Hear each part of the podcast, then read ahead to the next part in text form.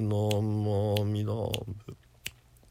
ナマミダ仏ナマミダ仏ナマミダ仏ナマミダ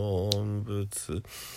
阿弥陀仏阿弥陀仏阿弥陀仏阿弥陀仏阿弥陀仏阿弥陀仏阿弥陀仏阿弥陀仏阿弥陀仏阿弥陀仏阿弥陀仏阿弥陀仏阿弥陀仏阿弥陀仏阿弥陀仏阿弥陀仏阿弥陀仏ナム阿弥陀仏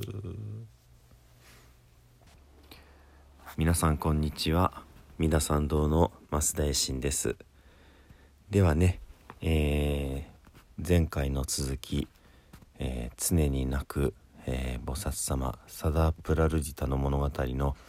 えー本当の最終回、えー最終回の後半のねお話になります。こうして、えーサダープラルディタは、えー、多聞と、えー知識ですね知恵不可思議なる博識、えー多聞っていうのは四天王の一人の、えー北方省の多聞天の多聞ですね、えー広く知ることです、えーそれからその広く知ることによって膨大な知識というのをこう手に入れたということですね。まあこの膨大な海のような知識っていうのはもしかしたら国蔵菩薩様のね知恵のような、えーそこにアクセスさえできたら全てのことがわかるっていうようなねそういうことかもしれません。これは仏になる、まあ、前段階としてねえーまあ、藩に腹みった知恵ですのでねその知恵を通してそういううん仏様が持っていて生まれ変わり死に変わりの中でずっとそこにこうアクセスしてまあ知識をね、えー過去から未来までの全ての知識をこうやって閲覧できる。まあ言ってみたら今ねあのーコンピューターでクラウドサーバーみたいな感じでしょうかね。その600万の訪問を獲得した途端に、えー大勢の人たちがね大勢の仏様のとこでその教えを受けているのを見た。というのもまさにこの、えー国空蔵のクラウドにね、えー知識、えー全ての知識にこうまあ、全ての記憶というかねそういったところにこうアクセスして、えーそういうものが見えてきたのかもしれないですね。そういうまあなんて言うんでしょうね、えー突き抜けた体験によって、えーこのサダープラルリタはそれからね、えーずっと輪廻を繰り返して生まれ変わりながら、えー仏様とあの離れることがなかったわけですね。この仏様と離れることがなかったというのもあのーまあ言ってみれば仏縁というものが強固に結びついてえ固く固くね、えーその仏縁を決して失わないようなねあのーまあコースに入っちゃったというかね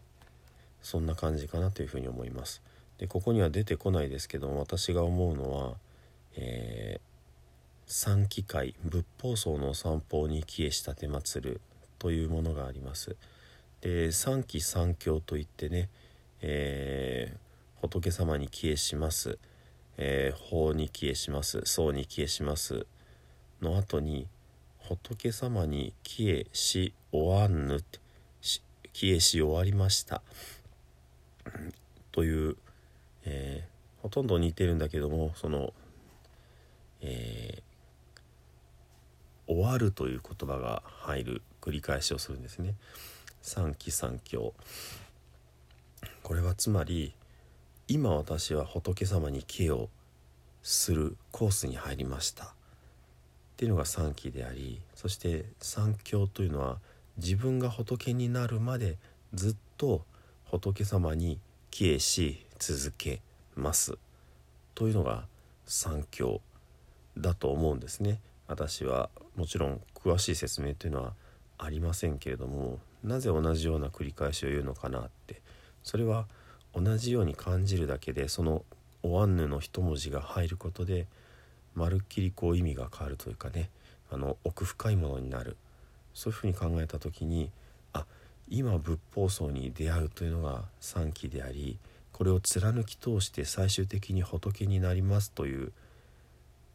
誓いがね三教である。ということはこの世のせいだけで仏になることは到底叶いませんので何回も何回もこう生まれ変わり死に変わりしながら必ず仏縁というものに出会ってそして最終的に仏様にたどり着く、まあ、仏になるというところで三期三教があると思うんですね。ですので、えー、ここに書かれていることはまさに三教の部分で、えー、仏様に、えー、ずっとずっとこう寄り添い寄り添い続ける一緒に続けるそういうことがね、あの書かれているわけですね。えもう一度読んでおくと、えそしてそれ以降生まれ変わる全ての生において彼はブッダと離れることは決してなかった。どんなことであろうともブッダの目の前に生まれ夢の中でさえブッダと離れることはなかった。ね。で夢というのもあの仏様や神様が私たちとこう接触をしてきてくださるまああのかけがえのない、えー、場なんですね。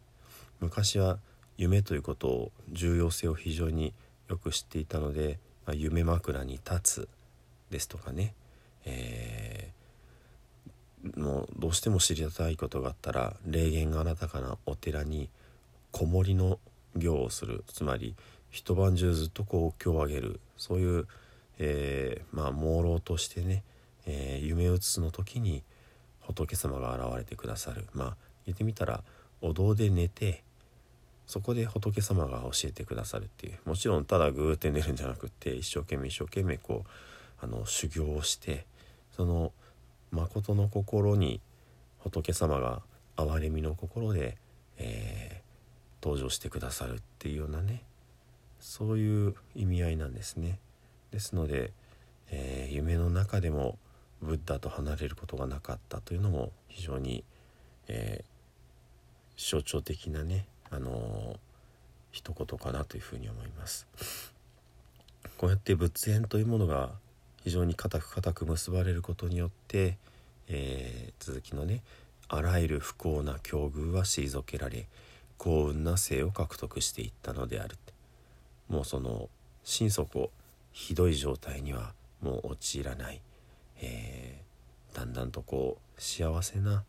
生き方をさせていただける。これは生まれ変わり死に変わりの中でいいところいいところにこう導かれるっていうようなね。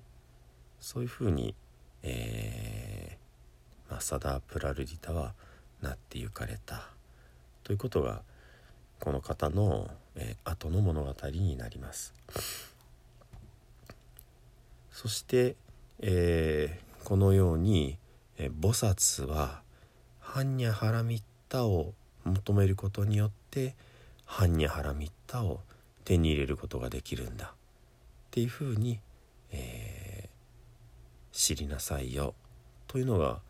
この大きな物語の、えー、まとめの部分になるわけですね。人々と共に悟りを求める菩薩という存在は知恵の完成を手に入れたいと思うことによってその全てを知る者の知恵ブッダの知恵般若波3つを手に入れることができるようになるまあ、えー、菩薩がどの方向に行くべきかということをここではあの端的にね説き示してくださっているわけですね。これでね、えー、サダープラルイタの長かった物語を終わりとさせていただきます。